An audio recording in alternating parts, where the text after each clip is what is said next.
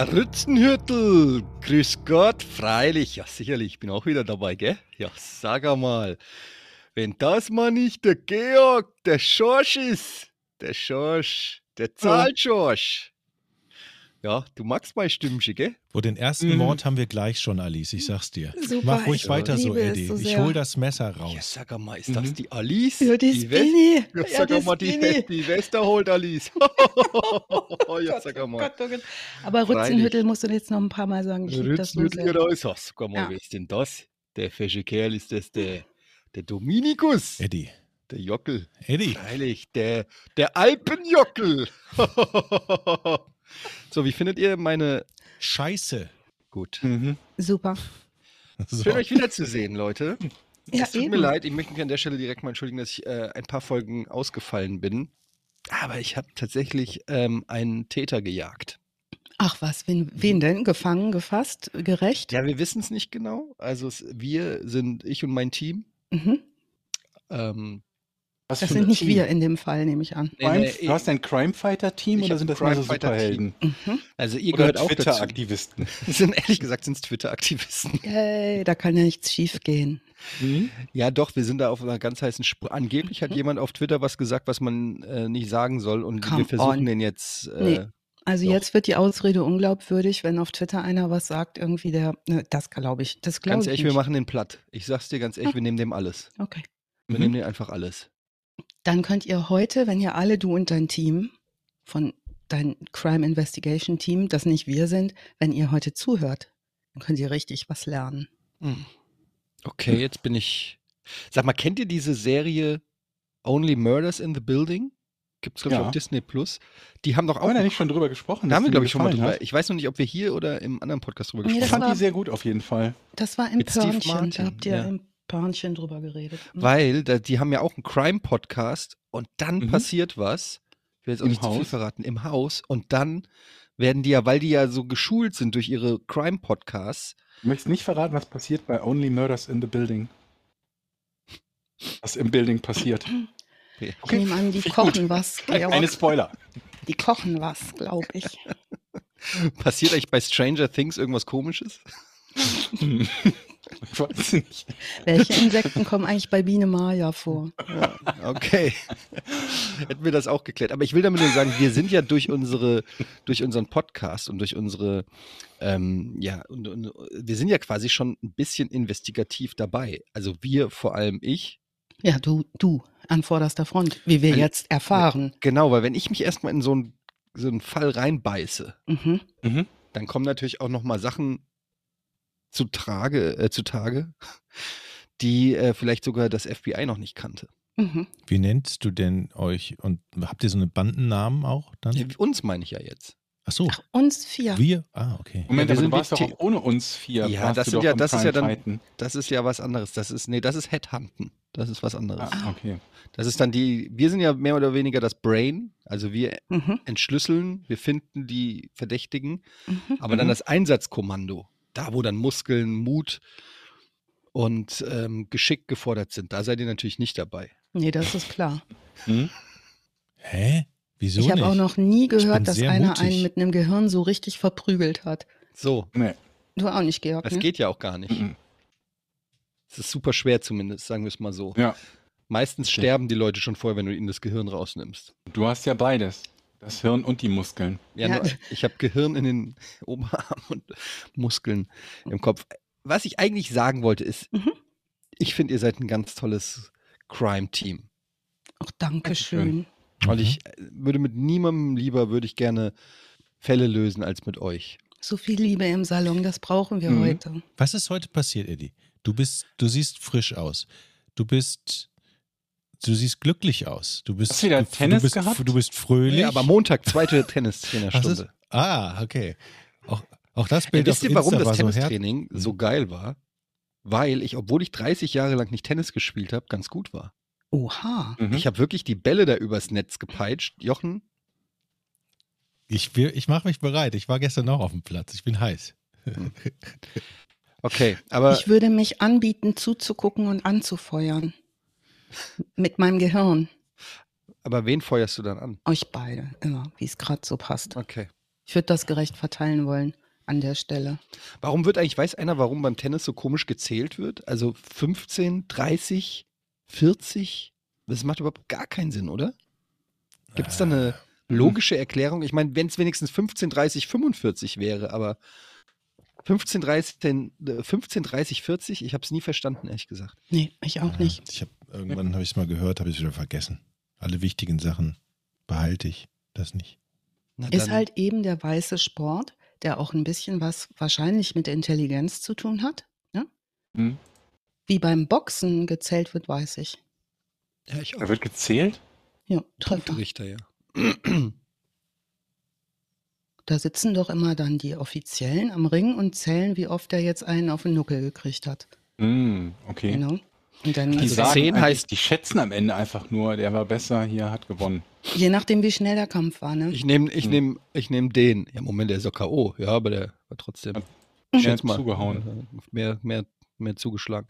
So, dann lass uns mal auf den Fall zu sprechen kommen, weil das ist hm? sicherlich so ein krasser Fall, dass der Jochen ihn auch nicht vergessen wird. Ja, der Jochen kennt ihn vor allen Dingen mit Sicherheit und der Georg auch und du auch. Ähm, erinnert ihr euch an unsere Sport- und Totschlagfolge Don King? Oh ja, natürlich. Boxpromoter. Den Manager von Mike Tyson. Ja, und da hatten wir noch was offen, nämlich äh, Mike Tyson. Wir haben über Don King gesprochen und äh, haben gesagt, Mensch, Mike Tyson ist ein eigener Fall. Ja, muss man oh. noch mal irgendwie genauer hingucken. Und jetzt gibt es, was Mike Tyson angeht, wirklich hinlänglich Material, auch teilweise Podcast-Serien, sonst was, über drei, vier Folgen gestreckt. Ich habe das mal zusammengedampft auf ein Surrogat der Ereignisse und mal wieder natürlich der Fakten, also alles das, was wir über ihn haben. Und ihn gibt's ja auch noch auf dieser Welt. Aber was in seinem Leben geschehen ist, das ist einiges und hat natürlich auch jede Menge mit Sport zu tun. Dann habe ich überlegt, es könnte günstig sein, eine gute Melange aus seinen sportlichen Erfolgen, die eng gekoppelt sind an das, was ihm privat passiert und was er privat tut oder getan hat, ähm, zu schaffen und äh, hinzubekommen. Und ich bin gespannt, wie es uns gelingt. Und ich bin gespannt, was ihr erinnern könnt. Also woran ihr euch erinnern könnt, was verschiedene Kämpfe angeht. Ich erinnere mich an Boxkämpfe vor allen Dingen immer dann als angenehm, wenn die nicht sofort vorbei waren, nachdem man die Chipstüte aufgemacht hat und die Flasche Bier. So, ne? K.O. in der ersten Runde nach 36 Sekunden. Das war bei ja, da Mike bist du Tyson. Mike Tyson an der falschen Reihe. Richtig, da ging das häufig relativ schnell. Ähm, 1966 geboren ist er und zwar am 30. Juni als Michael Gerald Tyson in Brooklyn, New York. Und das Brooklyn, New York der 66er ist tatsächlich eines der äh, schlimmsten Viertel in Amerika, äh, geprägt von Armut, geprägt von Drogen, geprägt von Kriminalität. Später wird er bekannt sein als Kid Dynamite, Iron Mike und später The Baddest Man on the Planet. Rekordhalter als jüngster Boxer, der je einen Schwergewichtstitel gewonnen hat. Äh, gleichzeitig WBA, WBC und IBF-Titel und unangefochtener Weltmeister in den Jahren 87 bis 1990 wusste da noch keiner, jung, was ne? noch so kommt. Eigentlich. Ja, extrem Weil jung. 66 geboren ist, ja. 90 quasi die Karriere schon nicht wieder vorbei, aber pausiert, glaube ich, war es dann, ne? Ja, und er wird 66, 66 in äh, Fort Greene, Brooklyn, New York geboren, in eine katholische Familie hinein, hat zu dem Zeitpunkt seiner Geburt einen älteren Bruder namens Rodney, der da schon fünf Jahre alt ist, und eine ältere Schwester namens Denise. Tysons Mutter, äh, geboren in Charlottesville, Virginia, wird beschrieben als promiskuitive Frau von den allermeisten Quellen. Ähm, manche sagen auch, sie war Prostituierte, whatever. Tysons leiblicher Vater wird in seiner Geburtsurkunde als Purcell Tyson aufgeführt, daher der Nachname Tyson der angeblich ein bescheidener Taxifahrer aus Jamaika stammend gewesen sei den man allerdings den Tyson als seinen Vater gekannt hat, ähm, ist ein Zuhälter namens Jimmy Kirkpatrick. Hm. Kirkpatrick seinerseits stammt aus Greertown, North Carolina. Das ist ein überwiegend schwarzes Viertel, ähm, wo er zu seiner Zeit einer der besten Baseballspieler des Viertels war. Er heiratet dort, bekommt einen Sohn, Tysons Halbbruder Jimmy Lee Kirkpatrick, der seinerseits 1965 ein Jahr vor Tysons Geburt maßgeblich dazu beitrag, äh, beitrug, den Highschool-Football in Charlotte zu integrieren. Das war die Phase, über die wir schon gesprochen haben, als es um die Baseballer ging. Ähm, wie auch immer verlässt Jimmy Kirkpatrick seine Familie 59 und zieht nach Brooklyn, wo er Tysons Mutter Lorna May Smith Tyson kennenlernt. Kirkpatrick ähm, ist unterwegs, der ist nicht viel zu Hause, der spielt, der hängt in Billardhallen rum, der hängt auf der Straße rum. Tyson wird später sagen, mein Vater war ein ganz normaler Straßenmensch, der in der Welt der Straße gefangen war, so wie es eben in diesem Brooklyn, New York war. Kirkpatrick verlässt die Familie zu der Zeit, als Mike Tyson geboren wird und überlässt es Tysons Mutter, sich allein um die Kinder zu kümmern, was die auch tut. Die leben arm, äh, zunächst in Bedford, bis ihre finanziellen Belastungen den Umzug nach Brownsville erforderlich machen. Da ist Tyson zehn Jahre alt. Tyson sagt später über diese Zeit selbst, ich habe nie gesehen, dass meine Mutter glücklich mit mir war oder stolz auf mich war. Sie kannte mich nur als wildes Kind, das durch die Straßen läuft und mit neuen Klamotten nach Hause kommt, von denen sie wusste, dass ich nicht dafür bezahlt hatte. Ich hatte nie die Gelegenheit, mit ihr zu sprechen oder etwas über sie zu erfahren. Ähm, er beschreibt es selbst in seinen mehreren Autobiografien, zwei an der Zahl, als äh, emotional persönlich erdrückend. Hm, Fakt ist, während seiner Kindheit lebt Tyson in und um Vierteln mit einer extrem hohen Kriminalitätsrate. Laut einem Interview in Details hat er seinen ersten Straßenkampf mit einem größeren Jugendlichen und zwar nachdem dieser Jugendliche einer von Tysons Tauben, die er sich hält, er hat schon früh eine Leidenschaft für Tauben, auf die kommen wir sicher noch zu sprechen, nachdem dieser Jugendliche einer dieser Tauben den Kopf abgerissen hat. Also den vermöbelt er richtig. Er wird auch wiederholt dabei erwischt, wie er Bagatelldelikte begeht und diejenigen verprügelt, die sich vor allen Dingen über seine Sprach- und Sprechweise lustig machen, denn mhm. Tyson hat für sein recht korpulentes Auftreten, wenn gleich nicht so sehr groß, die Angaben schwanken zwischen 1,78 und 1,80 Meter, ähm, aber er bringt schöne 100 Kilo auf die Waage, also der ist schon eine Kante. Hey, I'm Mike Tyson. I just want to say, Danke. I'm the baddest motherfucker on the planet. I will fuck you up. Und genau das sind die zwei Dinge, hohe Stimme lispeln. Kriegt man schon mal auf den Sack wer dann nicht weiß, was da an äh, Wumms dahinter ist halt echt sitzt. auch irgendwie so Worst Case für die Leute, die sich darüber lustig machen, dann ausgerechnet an Mike Tyson geraten zu sein, oder? ja. Von Und allen Leuten mit dieser Kombination, ja. über die man sich lustig machen kann, ist Mike Tyson die schlechteste Wahl. Richtig. Also 1978 äh, registrieren wir in seinen Criminal Records seine erste Festnahme, Taschendiebstahl mit zwölf Jahren. Bis zu seinem 13. Lebensjahr, wir wiederholen das jetzt nicht alles, wird er die Zahlen schwanken zwischen 38 und 40 Mal verhaftet wegen Körperverletzungsdelikten und Diebstahlsdelikten. Ja. Das führt pro Woche? Nee. Mhm. Ist unterwegs. Weniger. Einmal pro Woche. Also 79 ähm, wird er folgerichtig an die Tryon School for Boys in Johnstown, New York geschickt. Das ist eine Einrichtung für schwer erziehbare Jugendliche und Einrichtung ist jetzt wirklich geschmeichelt. Diese Tryon School for Boys wurde 2010 übrigens geschlossen wegen unhaltbarer Zustände. Die kann man sich jetzt als Lost Place angucken. Es kursieren Videos im Netz über diese Schule, Schule in Anführungsstrichen, wo ausschließlich männliche Jugendliche zwischen 10 und 14 Jahren inhaftiert, muss man sagen, sind in diesen klassischen orangefarbenen Anzügen, das alles vergittert. Ähm, beherbergte damals um die 300 männliche Kinder. Gewalt war da an der Tagesordnung seitens des Personals vor allen Dingen auch, aber natürlich auch untereinander. Und Tyson selbst schreibt in seiner Autobiografie, mit der ich vorsichtig umgehen möchte, weil ich nicht so ganz genau weiß, wie ne, und so weiter da die Wahrheitslage ist. Aber er sagt, er sei als sehr bescheidenes, schüchternes Kind dort reingegangen unter Leute, die schon gemordet haben. Mhm seine Aussage.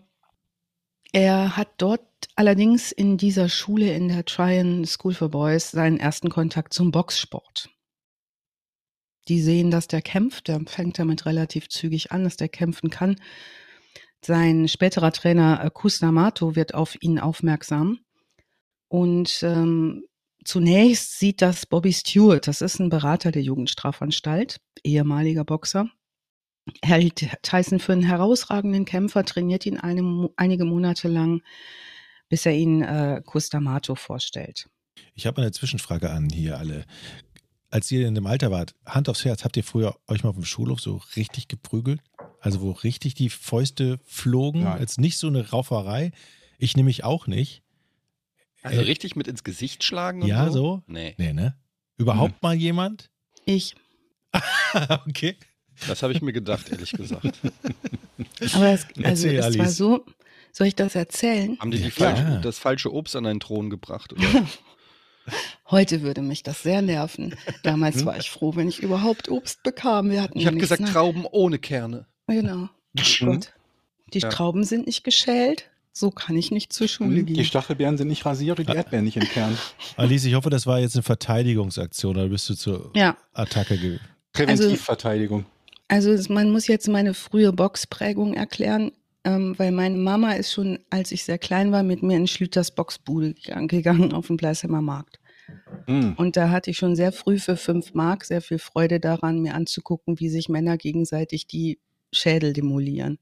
Mhm. Das dauerte dann fünf Minuten. Das waren irgendwelche Dörfler, die sich da von Kirmesboxern haben verprügeln lassen und meine Mutter war eh nicht. So. Und mein Papa hat mir beigebracht, wenn irgendwie mal was ist, wie ein Polizeigriff geht. Mhm. Wie man so die Hand nimmt ne, und dann den Arm so auf den Rücken dreht. Das konnte ich auch, weil das hat mein Papa mit mir geübt. Liebe Grüße, Papa, und vielen Dank. Da hast du gemerkt, Leute im Polizeigriff kann man viel besser verprügeln. Die können vor der Klassensprecherwahl. Nein. Ja. Nein, ich habe dann, so war es nicht, sondern ich habe, ähm, es gab eine Bande, die angeführt wurde von einem Jungen nam, namens, nennen wir ihn mal Stefan. Mhm. Ja, nennen wir ihn mal Stefan Meyer. Mhm. Ich glaube, du verarschst uns, erzählst uns gerade Nee, die KKG und das war die Folge. Meyer-Bande und alle hatten Schiss vor dem, vor Stefan Meyer. Hm, Er okay. wohnte am Kanal. Mhm. Da wohnte man nicht. Ne? Wohnte der aber. Mhm. Und der hat immer ähm, kleine, kleinere von der Balancierstange geschubst in Dieses der Schule. Schwein, wenn ich Stefan erwische. Ey. Und dann Moment, größere sind auch schwer zu schubsen. Straßenträgheit und so. im Prinzip hat er alles richtig gemacht aus Tätersicht. Aber er hat ähm, das gemacht und ich habe gesagt, das soll er aufhören. Und Mhm. dann wusste ich auch, dass man keinen verprügeln soll. Man muss erst sagen, der soll aufhören. Mhm. Und dann verprügeln. War das irgendwie der, der Ghetto-Code bei dir? Ja, das hatte ich, glaube ich, so gelernt, dass man erst Bescheid sagt. Erst Bescheid sagen, dann Polizeigriff. Ich hau dir jetzt auf die Schnauze Mhm. und dann zuschlagen. Ja, und dann hat der weitergemacht und dann habe ich das nochmal gesagt und dann, da war ich neun oder acht und dann, der war älter und dann ist, äh, bin ich sehr wütend geworden und dann habe ich den vor dem Lehrerzimmerfenster verprügelt und die Lehrer standen alle dabei und haben nur zugeguckt und sich gefreut, dass der mal verprügelt wird. Du danach hast haben die- den so ins Lehrerzimmer gezogen, wie, wie beim Wrestling. Und haben noch mit Stühlen. Danach wurde er aus dem Kanal gefischt. Du hast ihn wirklich er verprügelt. Kannst du dich noch daran erinnern? Also, also warst du komplett überlegen oder warst du einfach nur voller Wut und hast war sauer draufgeschlagen? Du warst sauer, Ja, ich- okay. Ich war sauer. Und dann habe ich mich nochmal geprügelt. Das war aber auch ein anderer, größerer, dickerer Junge, der wollte mir einen Stein wegnehmen, den ich meinem Papa schenken wollte. Oh. Mhm. Und Ich dann bin ich mal so. total verbeult nach Hause gekommen und habe heulend meinem Papa den Stein geschenkt. Der Stein liegt immer noch neben dem Bett von meinem Papa. Mhm.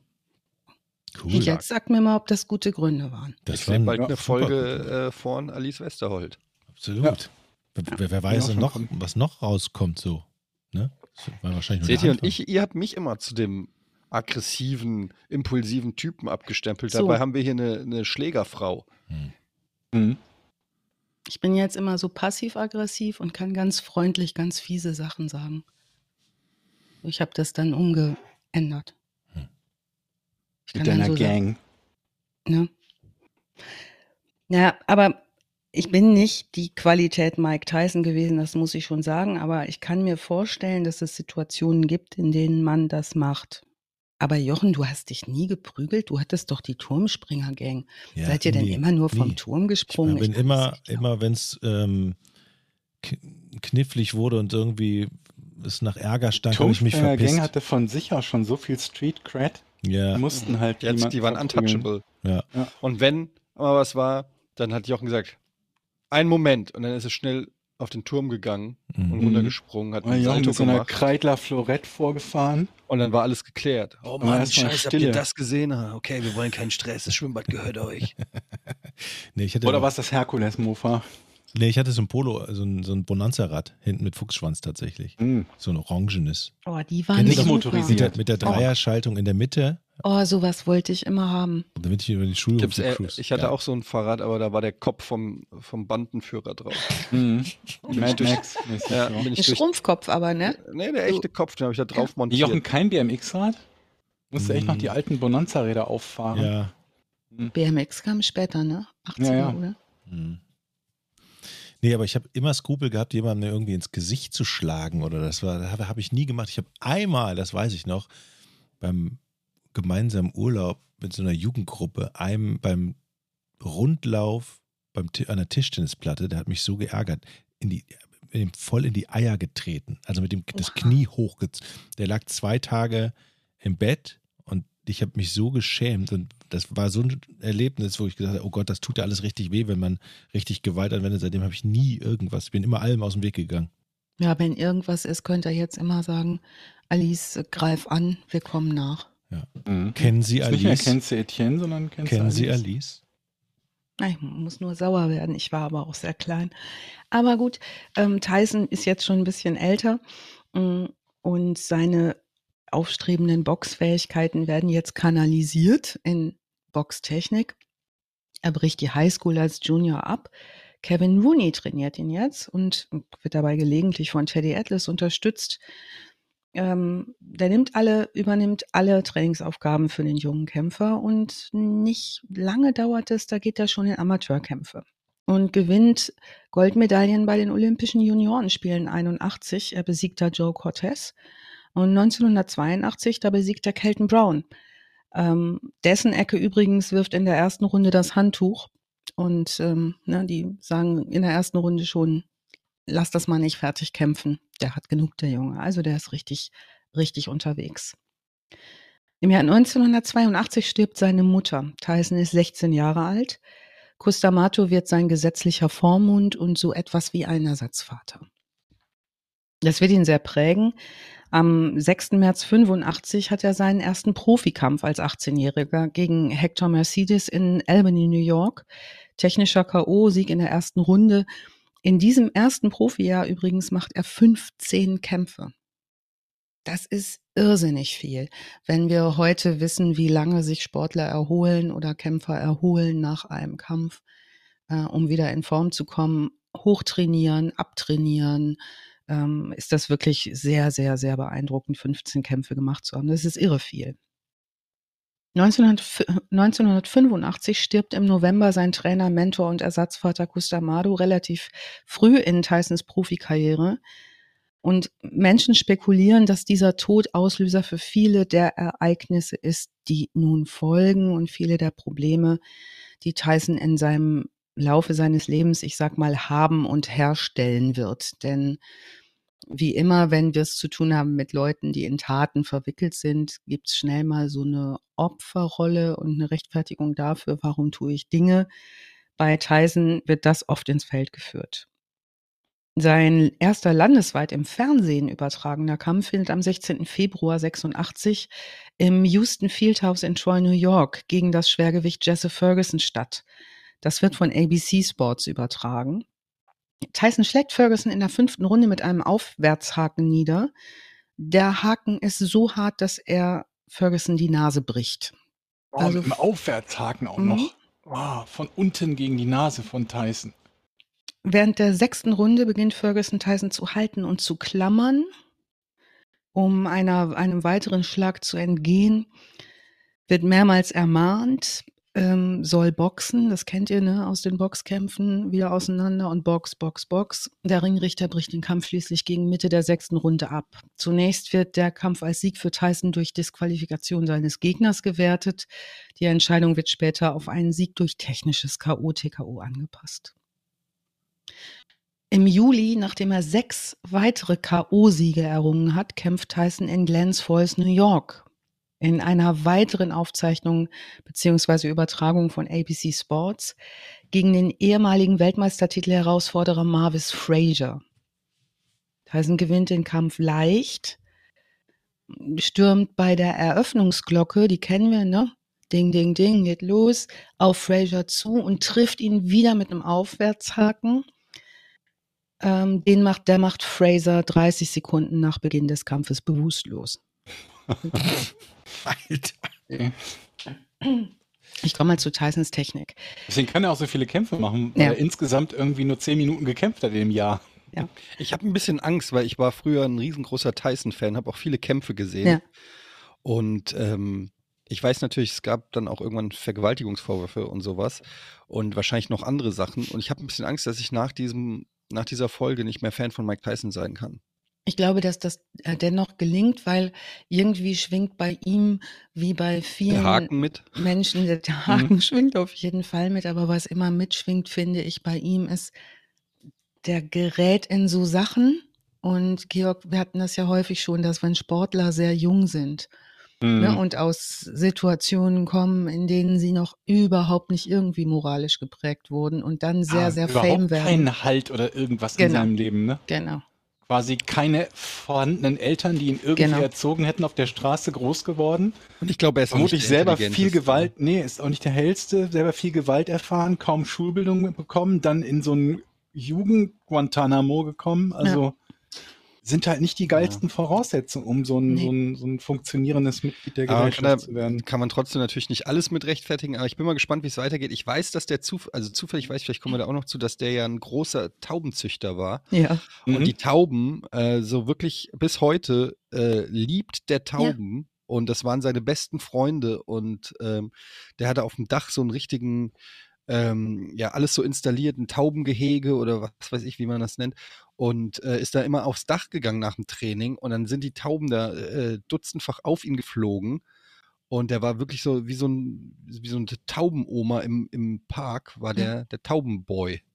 Und das bei all dem Footage, ich meine, da gibt es unendlich viel, was man an über ihn finden kann. Also gibt ihn ein und ihr findet Filme ohne Ende. Er hat immer auch was Kindliches, auch als älterer Mann. Er hat immer so was Kindliches dabei. Also zur Te Kampftechnik vielleicht, die er nutzt und die er ja auch schon sehr früh in seiner Kindheit, muss man sagen, nicht mal Jugend, sondern schon in seiner Kindheit genutzt hat. Also er schüchtert erstmal Kämpfer mit Stärke ein. Er hat eine herausragende Das, Handgeschwindigkeit. obwohl er so klein ist, Ja. ne? Also ich Ja. meine, er ist ein Schwergewichtsboxer, da gibt es Typen dabei, die zwei Meter sind Ja. und, und der ist halt 1,78. Also, Also macht er diese von unten. Geschichte, Georg. Ne? Ja, ist ja stimmt. klar. Ne? Also der macht, was er kann. Der ist genau, der ist koordiniert, der hat ein mega Timing. Der hat aber auch super defensive Fähigkeiten. Also was der gut kann, die ist dieser Peekaboo-Stil. Den hat er von Kustamado gelernt. Also ähm, um, um immer unter die Schläge vom Gegner drunter zu schlüpfen und sie zu umgehen, ähm, während er auf sein eigenes Timing achtet und eine explosive Schlagtechnik. Also der hat immer, bevor er geschlagen hat, unmittelbar davor sich geduckt. Ne? Und dadurch hatte Mhm. der immer in den, oder hat, wenn er noch kämpft ab und zu, hat er eine Feder, in, wie eine Feder in den Beinen. Der duckt sich, die Beine dienen sozusagen als Feder und dann kommt er von unten hoch mit einem Wahnsinnskraftschlag. So Mhm. ungefähr ist die Technik. Also seine Charakteristik, er ist Was- Rechtsaußleger. Was er auch immer Haken. gemacht hat, ist im Infight, also ganz nah Ja. an den Gegner ran. Und Er Ja. war ja auch so, er war ja relativ klein für einen Schwergewichtsboxer. Exakt. Also so alles ganz kompakt so, Ja. hat sich klein gemacht. Kompakt war dann für die ganz großen, schweren auch manchmal gar nicht so leicht da unten zu treffen. Ja. Und dann hat er mit seinen harten Schlägen oft erst in den Bauch geschlagen, Ganz also äh, genau. Bauch und Leber, bis die irgendwann ähm, also aus Schutz ihre, ihre Deckung weiter runtergenommen haben, sodass Kinder, das Kindern frei war. Exakt. Und dann kam der Uppercut. Also es war immer so ein bisschen Bauch so lange malträtieren, bis die Deckung nach unten geht und dann pam kommt dieser, dieser Knockout-Punch. Genau, also der macht es genauso. Und mit dieser Technik, diesem rechten Aufwärtshaken, ne, wenn die Deckung des Gegners runtergeht und das Kinn, so genau wie du es beschrieben hast, hat er Lorenzo Boyd, Jesse Ferguson und José Ribalta jeweils in der Kombination niedergeschlagen in kürzester Zeit. Am 22. November 86 ist Tyson jüngster Schwergewichtsweltmeister aller Zeiten durch K.O. in der zweiten Runde gegen Trevor Burbick. Die Presse sitzt auf dem und fragt nicht nach Sonnenschein. Ja, das Mhm. ist, na, das ist Wahnsinn, was da passiert. Und der marschiert durch. Es ist 1987. Die Erwartungen an Tyson sind extrem hoch. Als Favorit auf den Sieg in der Vereinungsserie im Schwergewicht. Das ist ein Turnier, das darauf abzielt, den unangefochtenen Schwergewichtschampion zu etablieren in den verschiedenen äh, Organisationen, die da zusammengeführt werden. Übrigens organisiert von unserem Freund Don King, Mhm. den wir bereits besprochen Vermutlich mit einem Kampf mehr verdient hat als alle von ihm vertretenen Boxer in ihrer Karriere. haben. Ja. Der Mistkerl, ey. Ja, also Tyson verteidigt seinen Titel am 7. März 87 in Las Vegas, Nevada, gegen James Smith. Er gewinnt einstimmig und fügt seinen bestehenden Gürtel der Titel der World, dem Titel der World Boxing Association WBA hinzu. Die Tyson-Manie, die Tyson-Mania beginnt und nimmt überhand. Tyson ist zu dem Zeitpunkt 21 Jahre alt. Mhm. Was habt ihr mit 21 gemacht? Äh, gejobbt ein bisschen. Studium geschmissen gerade und gejobbt. Ich war sehr gut in Quake. Ich habe auch, glaube ich, rum, rumstudiert, gejobbt. Ich glaube, ja. mit 21 war ich da nicht sogar schon bei Giga. ich meine doch, oder? Du warst doch recht jung da. Naja, obwohl, das war kurz. Ich glaube, da war ich noch im mehr oder weniger Studium in Anführungsstrichen und bin dann kurz darauf nach Düsseldorf. Also Ja. Tyson besiegt Pinklin, äh, Pinklin Thomas im Mai durch technischen K.O. in der sechsten Runde. Am 1. August übernimmt er den Titel der International Boxing Federation von Tony Tucker. Einstimmig über zwölf Runden. Und jetzt ist er das erste Schwergewicht, das alle drei großen Gürtel hat. WBA, WBC und IBF gleichzeitig. Das hat niemand bisher geschafft und schon gar nicht in dem Alter. Ein weiterer Kampf im Oktober desselben Jahres, wir befinden uns im Jahr 1987 nach wie vor, endet mit einem Sieg von Tyson über den olympischen Goldmedaillengewinner im Superschwergewicht von 84 Tyrell Biggs, auch wiederum durch technisches K.O. in der siebten Runde. Ich muss ein bisschen aufpassen, dass ich mich nicht in den Kämpfen verliere, weil ich die alle so spannend finde. Und ich musste auch in der Recherche aufpassen, dass ich nicht nur Boxkämpfe gucke. Ähm, jetzt wird natürlich, ne, der Junge ist erfolgreich, äh, die Wirtschaft auf den aufmerksam und in dem Fall die Spielefirma Nintendo. Mhm. Der Präsident von Nintendo of America, Minoru Arakawa, ist extrem beeindruckt von der Kraft und den Fähigkeiten. Das veranlasst ihn dazu, ihn für das kommende Nintendo Entertainment System vorzuschlagen und zwar für The Punch, The Punch Out. Kennt ihr das? Das Spiel?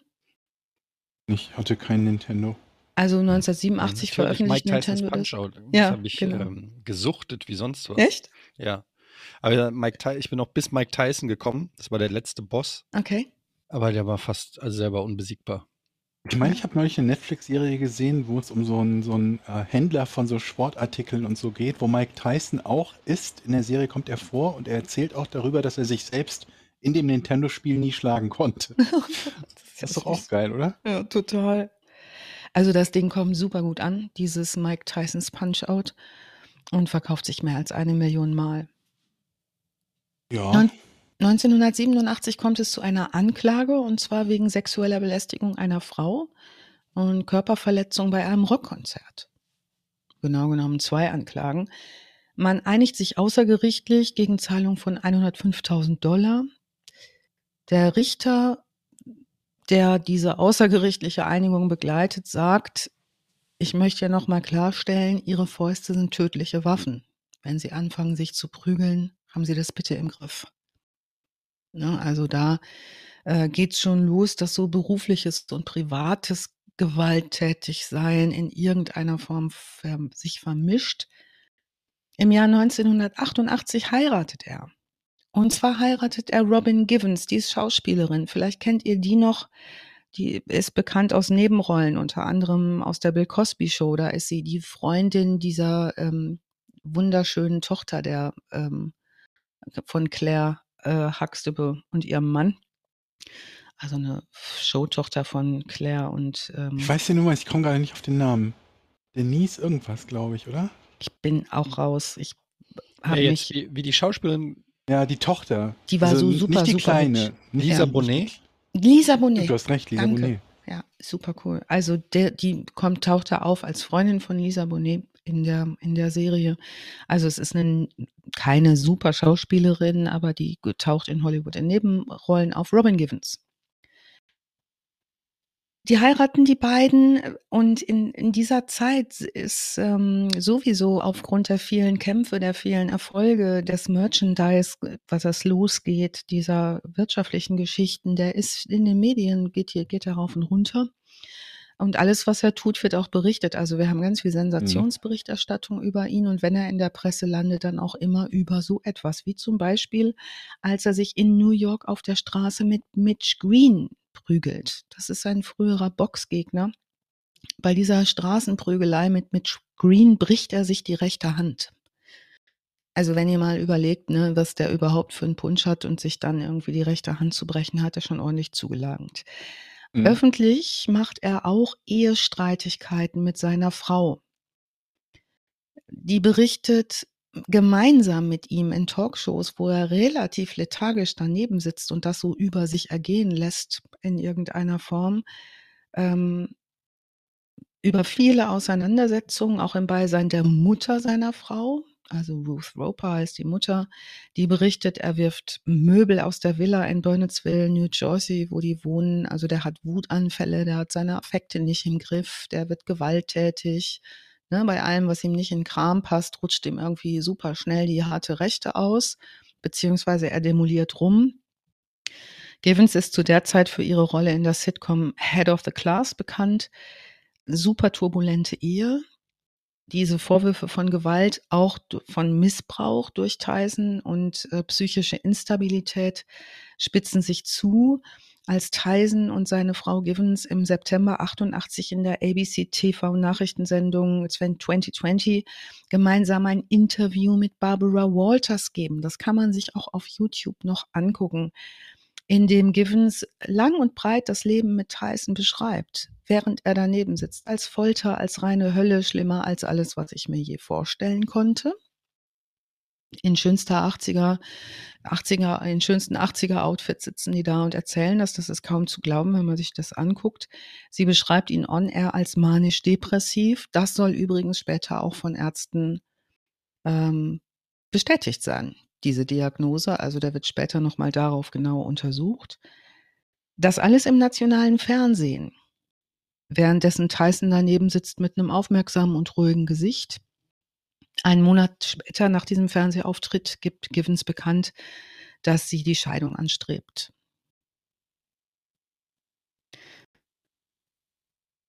Ähm, es gibt ein Buch, das Mike Tyson schreibt. Ich verlinke das auch nochmal. Das Buch, das heißt Fire and Fear: The Inside Story of Mike Tyson.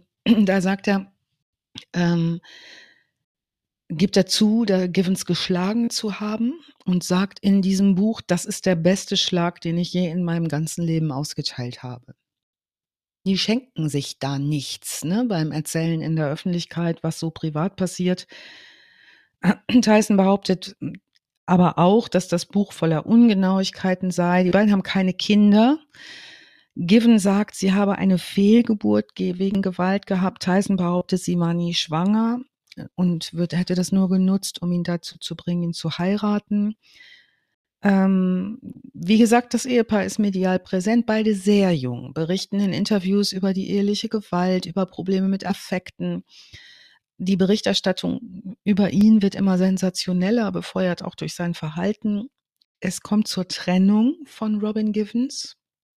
Später in einem Interview wird er bei Oprah Winfrey, ausgerechnet bei Oprah Winfrey, sagen, er hätte äh, seine damalige Frau Robin Givens mit Brad Pitt im Bett erwischt. Und würde sich bis zum heutigen Tag über Brad Pitts Gesicht freuen, als er ins Schlafzimmer gekommen ist. Robin Givens ihrerseits sagt, das sei nie passiert. In dieser Zeit wird Don King neuer Promoter von Mike Tyson. Also wenn ihr euch über Don King nochmal informieren möchtet, Folge 36, äh, von vorn, die heißt Sport und Totschlag in den USA zu Boxpromoter Don King. Eine sehr zwielichtige Gestalt, die auch sehr, sehr, sehr gut daran verdient, dass so viel Sensationsberichterstattung über Mike Tyson passiert. Der ist da ganz zufrieden damit. Mike Ty äh, Don King hat vorher hier Rumble in the Jungle in den 70ern den Kampf zwischen Muhammad Ali und George Foreman veranstaltet. Der vertritt große Boxer. Das ist ein totaler Exzentriker. Der zockt aber auch Boxer ab. Ähm, Givens verklagt Tyson wegen Verleumdung. Tyson seinerseits äußert sich über sie und die Mutter abwertend. Er schreibt, sagt in einem Interview, die beiden sind schlimmer als Schleim. Also es, die schenken sich da gar nichts. Sie verlangt 125 Millionen Dollar. Äh, später sagt er bei Oprah, er wird ihr bis heute gerne eine knallen. Ach, das 1900 hätte er. Bitte? Ich dachte, das hätte er. Er hat Ja. doch gesagt, das hat er ihr eine geknallt und Das ja hat er Beste, was er und- getan hat. Das sagt sie und bis heute sagt er auch, ähm, oder bis dahin sagt er auch, dass das Bedürfnis nach wie vor besteht. 89 ist die Scheidung rechtskräftig. Es kommt zu einer weiteren Klage wegen Körperverletzung an einem Parkwächter. Diese Klage wegen Körperverletzung an einem Parkwächter wird fallen gelassen wegen Mangels an Beweisen. Sein persönliches Lieblingsverbrechen, so schreibt er in einem seiner Bücher, oder seine Lieblingsstraftat ist, wie er mit einem Porsche in ein Schaufenster fährt, weil er nicht in der Lage ist, den zu fahren. Weil er nicht damit umgehen Ah. kann. Gangschaltung. In Automatik. Ja, wahrscheinlich. Ähm, es gibt aber in dieser Zeit ab 89 Zeugenberichte, vermehrt Zeugenberichte über sexuelle Belästigung junger Frauen, die keine Anzeigen stellen oder Anzeigen fallen lassen oder mit Vergleichszahlungen abgespeist werden. Im selben Jahr, 1989, wird ihm auch die Ehrendoktorwürde der Central State University verliehen. Also seine Erfolge und das, was er so parallel tut, scheinen sich so die Waage zu halten. Es kommt das Jahr 1990. Da erfährt er am 11. Februar eine erste Niederlage der Karriere, nämlich gegen James Buster Douglas in Tokio. Etienne erinnert sich. Äh, James Buster Douglas, das war ähm, ein ganz berühmter Kampf mit Mike Tyson. Ich will jetzt nichts vorwegnehmen, aber Wir wissen schon, wie er ausgegangen ist. achso. Hat er sich verletzt Only oder, Murders was? in the Building. oder Wie wieso verliert der? Der kann ja Siehst nur. du, Jochen weiß gar nichts. Nee. Ich kann mich an erinnern, also der erste Kampf, den ich wahrgenommen habe, war gegen, ich glaube, Michael Spinks oder so hieß der. Mhm. Und das war irgendwie in Vegas, muss irgendwie Ende 80er gewesen sein. Mhm. Aber das Problem war, ich glaube, die konnte man fast alle in Deutschland gar nicht sehen, die Ganz Kämpfe. genau. Es gab damals, So Äh, Pay-per-View waren ganz in den genau. USA und unfassbar teuer. Also irgendwie Ja. so 20 Dollar oder Ja. so für einen Kampf, der nach zwei Minuten vorbei war. Und Exakt. das waren 80er Jahre Dollar, nicht Ja. heutiger Dollar. ja. Und in Deutschland gab es dann irgendwie, das Ergebnis wurde dir gesagt. Und das Genau. war's. Aber Sportschau. gucken konntest es nicht. es, es gab damals auf Tele 5 eine Sendung, die hieß Ringfrei. Mhm. Und da wurde tatsächlich ähm, zumindest die Zusammenfassung und äh, ja, äh, von den Kämpfen gezeigt. Ich weiß jetzt nicht, ob ich das Das immer fasst auf man denn bei zwei Minuten zusammen. Naja, also das, ne, ja, da, genau das. Aber da konnte man das zumindest dann so ein bisschen nachvollziehen. Ähm, wie Ja. hieß nochmal der Moderator Mo? Ab, war das nicht? War das nicht der? von Viva? Ja, das war, das war Viva. Ja. Muasa Mang nicht, ne? Ja, nee, aber der hat. War das nicht sogar. Na, wie hieß der denn? Der, der später sogar ähm, mit, äh, Galileo oder so gemacht hat. War das nicht der? Da kenne ich mal, wie hieß Den mit den vielen Tattoos. Verwechsel den gerade. Mo. Der mit den riesigen Turnschuhen. Warte mal. Naja. Da, weil die haben bei Ringfrei haben die auch Wrestling gezeigt früher. Ja, so war's, ja. Ja. Daran erinnere ich mich. Ja. Mhm. Tele 5 Entschuldigung, erinnere ich mich an Wrestling und ich erinnere mich an Basketball und Football. Ey, Tele 5 war so Das- geil früher. Das zuerst irgendwie auf Tele 5 lief, wo ich zum ersten Mal Michael Jordan gesehen habe. Ihn gesehen habe auf Tele 5. ja, ich komme ich komm jetzt nicht drauf. Naja. Muss man sich auch aus heutiger Sicht mal überlegen, ne? Die NBA gab's im, die fand im Prinzip im deutschen Fernsehen nahezu nicht statt anfangs. Mhm. Das heißt anfangs, bis in die Mitte 80er Jahre Ja. fand die quasi nicht statt. ja. Ja. Erst mit Jordan fing das überhaupt an, dass, Mhm. dass die Fernsehmacher gesagt haben, vielleicht interessiert das hier jemanden. Genau. Und dann kam es irgendwie so Mittagszeit, irgendwelche Zusammenfassungen von Ja, ja. irgendwelchen Spielen, die als Konserve vermutlich drei Tage oder vier Tage alt waren. Ja. Ja, interessante Zeit, ne? Also so interessante Fernsehzeit auch, wo viel passiert ist und viel sich entwickelte. Also in Tokio verliert er seinen äh, Weltmeistertitel gegen James Buster Douglas. Zehnte Alle drei Runde. Titel dann, oder? Bitte? Drei Titel auf einmal verliert Genau. er dann doch, oder? Zehnte Runde durch K.O. Sorry, er heißt Und- Marcel Obua. Danke. So hieß er. An den, Marcel an den Obua. hätte ich mich jetzt nicht mehr erinnern Nein, können. sagt mir auch nichts. Dieses Jahr 1990 geht nicht besser weiter. 1990 stirbt im Alter von 24 Jahren seine Schwester Denise an einem Herzinfarkt. Oh fuck. Ein Jahr später, 1991, ähm, findet statt ein riesen, landesweit riesengroßes Event, die Black Expo in Indianapolis, Indiana. Habt ihr davon schon mal gehört? Nee. Da versammeln sich bei dieser Black Expo alle Größen der Black Community, also Musikgrößen, Sportgrößen, Showbusinessgrößen, also alle möglichen Veranstaltungen, Konzerte, Festivals finden da statt. Es ist ein Riesenspektakel in Indianapolis. Ähm, und unter anderem wird dort gewählt äh, die Miss Black Rhode Island, äh, beziehungsweise die äh, Miss Black America. Äh, die Miss Black Rhode Island lernt Mike Tyson dort kennen. Also die versammeln Größen ähm, auf diesem Riesenfestival wie BB King. Da kommen sämtliche schwarzen Superschauspieler hin und Mike Tyson eröffnet das Ding. Also der wird geladen da um als Speaker, weil er super, super äh, top of the pops ist.